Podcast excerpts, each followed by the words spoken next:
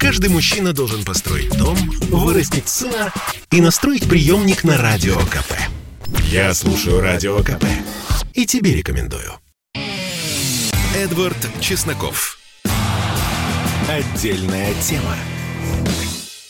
И здравствуйте, друзья! Поговорим, конечно же, об экологии и о климате. Вы смотрели, конечно же, картины старых мастеров, где изображены римляне в таких очень-очень легких одеждах. Вы смотрели античные статуи, где нет, наверное, ни одной, где человек был бы в шубе. Нет, они все тоже в очень легких накидках. То есть очевидно, что в той же античности климат, ну, хотя бы в Средиземноморье был куда-куда мягче, куда жарче, чем сейчас, но как-то вот люди существовали, и, кстати, непонятно, а что, какая-то промышленность была мощная, которая там выбрасывала двуокись углерода. В общем, не ясно, не ясно, и нет у наших дорогих британских и даже не британских ученых никаких климатических моделей, которые бы достоверно показывали, что вот хорошо это или плохо, как реагировать. Но проводят, проводят в шотландском городе Глазго наши сильные мира сего свой климатический саммит меты, конечно же, плачутся, плачутся об этом самом углеродном следе,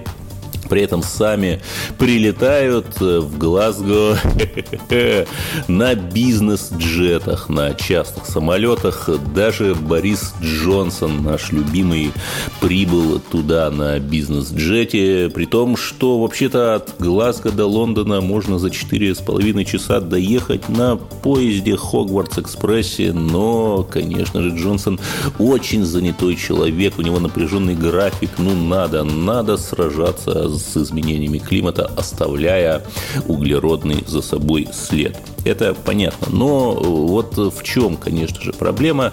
Да в том, что эти все наши друзья климатисты хотят ввести, и это уже не шутка, трансграничный углеродный налог. Что это такое? Допустим, в России сделали килограмм стали – Понятно, что эта сталь будет дешевле просто потому, что у нас энергоносители дешевле, чем, например, в Европе или США. Это объективно. Но поскольку с точки зрения наших западных друзей этот килограмм российской, или, кстати, китайской, или индийской, или индонезийской, или турецкой стали получен с большими выбросами углерода, значит, нужно ввести этот трансграничный углеродный налог, и этот килограмм стали, ввезенный, например, в Европу или США, будет дороже, чем он есть на самом деле. То есть за всей этой историей по охране климата стоит самое что ни на есть банальное – конкуренция, желание задавить те экономики, Россию, Китай, которые сейчас получили преимущество за счет э, как раз дешевых энергоносителей. Кстати, неудивительно, что Россия и Китай не приехали в Глазго, и слава на самом деле Богу, ибо блажен муж и же не идет на совет нечестивых. И запомнилось, конечно, всем перепалка такая заочная Байдена и Пескова. Да, это забавно, то есть даже не Байдена это и, и Путина, а Байдена и Пескова, так сказать, поджонни и оппонент.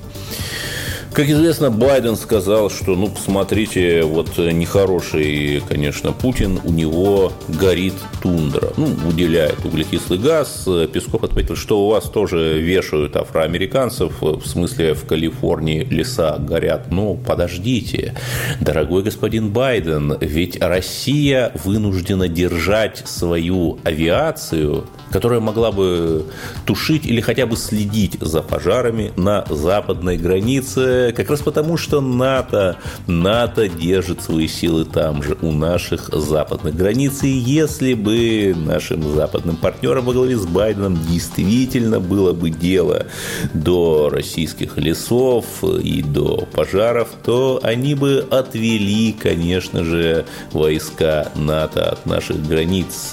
Ведь они же эти войска выделяют двуокись углерода. Но нет.